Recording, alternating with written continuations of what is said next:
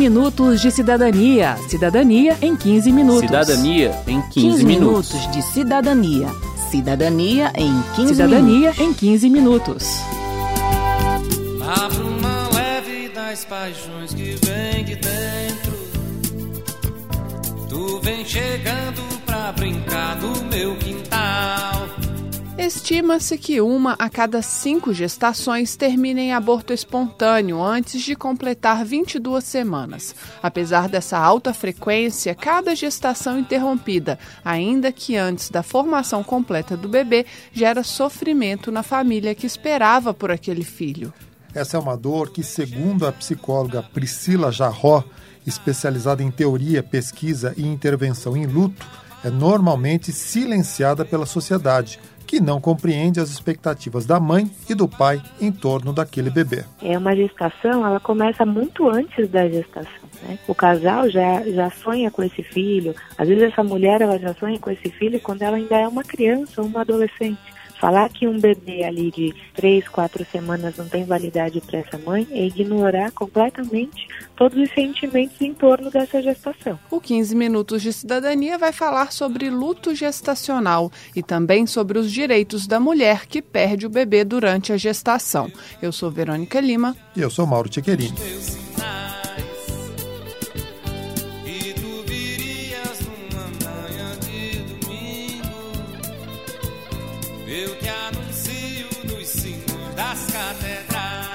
Mulher que perde o bebê durante a gestação tem direito a uma licença trabalhista. Para explicar esse direito, é preciso, primeiro, explicar a diferença entre abortamento e parto prematuro. Pela definição médica, o abortamento só ocorre até a 22ª semana de gestação. Quando a interrupção acontece após esse período, trata-se de uma antecipação do parto, que pode ou não levar à morte do bebê. Se esse bebê já sai do útero materno sem batimento cardíaco, ele é considerado natimorto. Quando ele nasce, vive fora do útero por até sete dias e depois morre, trata-se de uma morte neonatal precoce. Essas definições são importantes porque em casos de abortamento, ou seja, de interrupção da gravidez até a 22ª semana, a mulher tem direito a uma licença de até 15 dias, mas a partir da 23ª semana, ela vai ter todo o tempo da licença maternidade, como se o filho tivesse sobrevivido. A Vilma Magalhães conta como esse tempo de afastamento foi importante para se recompor da perda do Lucas, após uma cesárea de emergência na 26ª semana de gestação e uma semana na UTI. Foi muito importante para eu tentar entender o que, que aconteceu, qual o problema que aconteceu. Então eu fui investigar, eu fui em vários médicos. Eu mudei de médico do pré-natal e hoje eu tenho outra médica maravilhosa que descobriu que eu tive é, trombofilia adquirida na gestação. Esse tempo foi bom para a elaboração do luto também, no sentido de procurar mães que passaram pelo mesmo que eu, porque no começo eu me sentia muito sozinha. Todas as mães ganhando bebês e eu assim, só comigo? Por que só comigo? Então foi o momento que eu busquei na internet, encontrei o grupo Mães de Estrelas, conheci outras mães na mesma situação que eu. O direito à licença está garantido também às mulheres que optam pela interrupção da gravidez nos casos permitidos em lei. São três as situações em que o fim da gestação é autorizado: casos de estupro, de risco de vida para a gestante e de feto anencéfalo, ou seja, sem cérebro. Quem explica é o presidente da Comissão Nacional de Direitos Sociais da OAB, Antônio Fabrício Gonçalves. O aborto legal e o aborto espontâneo, no direito do trabalho, eles são equiparados. Até 23 semanas, a licença vai até 15 dias, e duas semanas é o que a lei fala, né? Mas se esse aborto é a partir da 23ª semana, ela vai ter todo o tempo da licença maternidade como se o filho tivesse nascido. Sol de manhã, novelo de lã no ventre da mãe, bate o coração de Clara. Ana e quem mais chegar. O direito que ainda não está garantido, mas que está em debate na Câmara dos Deputados, é o de registrar com nome o bebê natimorto.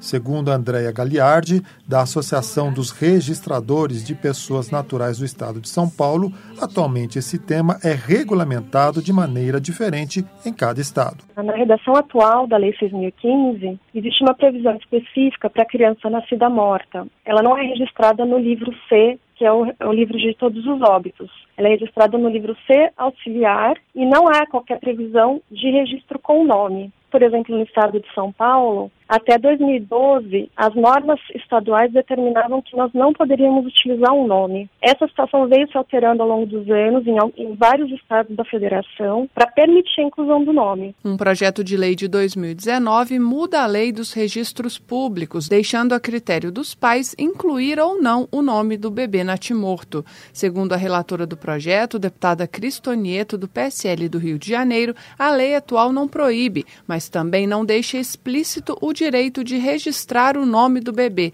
o que faz com que alguns cartórios se neguem a fazer isso, gerando sofrimento adicional aos pais. Ao registrar em cartório o nome da criança nascida morta ou morta durante o parto, os pais reconhecem nela uma dignidade que é inerente a todo ser humano ao honrarem a memória da criança que tanto amaram e desejaram, embora sua dor não cesse, poderão receber o conforto de que tanto precisam. E esse também é um dos objetivos do projeto. O João Gabriel morreu ainda dentro da barriga de sua mãe, Alessandra Carvalho. Ela conta que o funcionário do cartório teve a sensibilidade de perguntar se o bebê já tinha nome e incluir essa informação no registro de natimorto. Ela diz que, em geral, as mães que não recebem o mesmo tratamento sofrem muito com isso. Assim que ela sabe o sexo, ela já procura um nome, ela já identifica essa criança. Ele não tem uma certidão de nascimento, ele tem uma certidão de natimorto. Então aquilo para ela já é dor suficiente. O nome na certidão, eu acho que é uma coisa tão simples e evitaria tanta dor. Quero saber. Quero saber. Você vai ouvir agora o relato de três mães sobre a dor de perder um filho durante a gestação: Suelen Veloso, Vilma Magalhães e Alessandra Carvalho. Elas falam sobre a invisibilidade desse luto e sobre a falta de compreensão e de sensibilidade por parte de amigos, familiares e profissionais de saúde no acolhimento do casal que perde o filho antes ou logo após o nascimento realmente o pessoal, eles têm muita é, essa sensação, como não, não vê o bebê, as pessoas acham que não, calma, você é nova, você pode ter outro. Eu escutei demais. Eu acho que dentro do hospital mesmo deveria ter mais sensibilidade, porque a sensação é essa, como eles convivem com isso no dia a dia, né? Criança nascendo, criança falecendo, eles levam como se fosse algo normal para eles, né? Mas eu acho que o acolhimento com a mãe, ele tem que é primordial. Foi exatamente isso falavam para mim que eu ainda era muito nova e que eu podia ter um, uma nova gestação, outro filho. Mas a Marina ela vai ser lembrada para sempre, então não não substitui. Eu falo pro meu marido que o filho que eu tiver, eu sempre vou falar da Marina para ele, porque ela existiu, né? Teve uma vida dentro de mim, então a partir daí já a gente já diz que é o primeiro, né? Ela é a primogênita. Eu fiquei assim bastante é, angustiada e aí eu, eu não quis velório, assim. Eu queria que a minha, a, os familiares, os amigos conhecessem o meu filho vivo, né? Não sem vida. E eu já me arrependo porque as pessoas, desde o início, vários familiares e pessoas do meu convívio, assim, não falam, né? Não falam, silenciam. É como se o bebê não tivesse existido. E eu registrei, o nome dele é Lucas. Eu hoje eu me arrependo, eu não peguei e eu pegaria. Eu quis um velório com um caixãozinho fechado e a minha mãe quis abrir para se despedir, para ver, porque ela não tinha visto. E foi ali no momento que eu enxuguei as minhas lágrimas nele. E quando eu encostei, que eu senti, naquele momento eu tive vontade de pegar, mas já não podia mais. Eu ouvi assim de alguns médicos falar assim: "Ah, o feto". Não, não é o feto, foi o meu filho, o meu bebê. Quem me conhece, mas não sabe a minha história, quando eu falo, eu tenho quatro filhos, e, por exemplo, eu tenho um porta-retrato na minha mesa. Ué, mas eu só vi três, aí você tem que explicar por quê. Dependendo da situação, eu sempre falo que eu tenho quatro, porque eu tenho quatro mesmo. Né? Ele nasceu, ele teve uma, uma, uma breve história, mas quando você não quer ficar explicando para a pessoa, ah, porque eu perdi, porque ele morreu, aí você fala logo, não, eu só tenho três, que a pessoa não vai te questionar Eu tenho colegas de grupo que foi ver o bebê dentro do, da funerária lá do hospital, dentro do saco preto, sabe? Inclusive a única foto ou registro que ela tem do bebê dela é, é nesse saco preto, todo sujo. Então, assim, tem relato muito forte. Graças a Deus eu não passei por isso. Meu médico pediu para perguntou para mim se eu queria conhecer o meu bebê, porque tem mãe também que não quer. Ele separou uma salinha dentro do centro cirúrgico, pediu para trazer o bebê, já trouxeram o bebê meio limpinho para mim, enroladinho num pano. Eu não peguei porque eu fiquei com medo, é, eu acho que faltou um pouco de, né, pode pegar, mãezinha, pode abraçar. Eu não sabia se podia ou não, então eu fiquei olhando para ele, só toquei levemente o rostinho dele, chorando. Tanto que hoje eu me cobro por não ter pego ele. E o pai?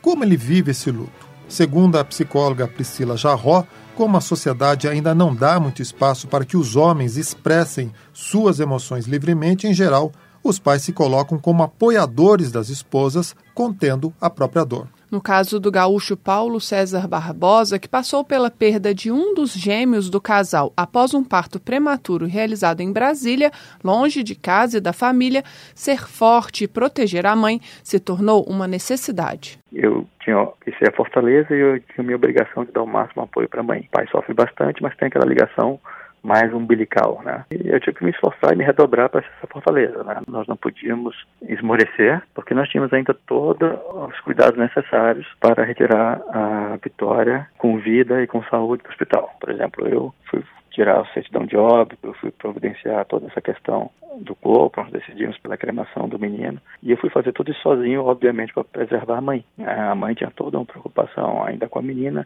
de dar leite para a menina, de ter leite o tempo todo. Então eu quis ao máximo evitar essa situação para a mãe. Mas tanto o pai quanto a mãe precisam ter tempo e espaço para viver essa dor. Para quem está perto, triste por ver o casal sofrer, a psicóloga Priscila Jarró dá a dica não fale, escute. O melhor que se tem a fazer nesses momentos é estar perto. Estar perto não é falar, não é dar saídas, sabe, alternativas, faça isso, faça aquilo, não esteja perto, acolha, ouça. Uma hora ele vai pensar no que ele quer fazer dali para frente, o que, que ele vai querer buscar. Mas nesse primeiro momento, o que ele precisa é só espaço para falar sobre esses sentimentos. É muito aflitivo você ver uma pessoa que você ama, que você tem carinho, é imersa numa dor. É muito aflitivo. E é muito mais lidar com essa aflição sua do que ir lá conter a dor do outro. As mães que ouvimos relatam a importância de haver mais sensibilidade por parte dos profissionais de saúde no acolhimento do casal que sofre com a interrupção da gravidez.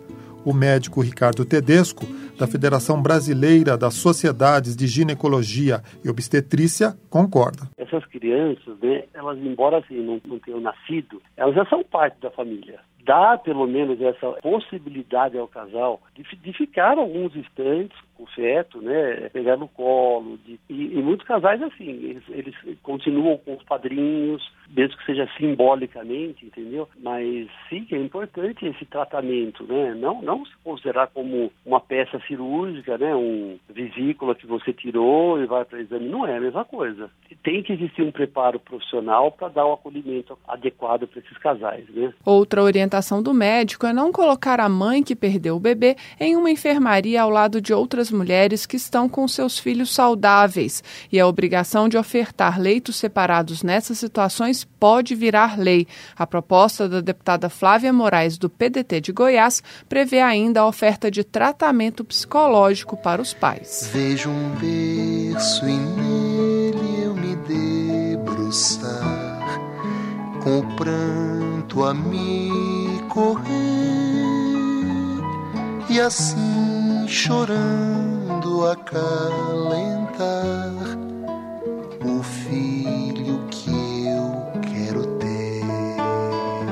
Termina aqui o 15 Minutos de Cidadania, que teve produção de Cristiane Baker, trabalhos técnicos de Carlos Augusto de Paiva, edição e apresentação de Mauro Tchequerini e de Verônica Lima. O 15 Minutos de Cidadania é produzido pela Rádio Câmara e transmitido pelas rádios parceiras em todo o Brasil, como a Rádio Jornal Folha do Estado de Feira de Santana, Bahia.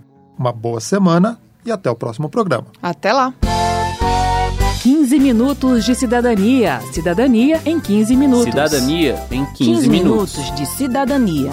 Cidadania em 15 Cidadania minutos. em 15 minutos.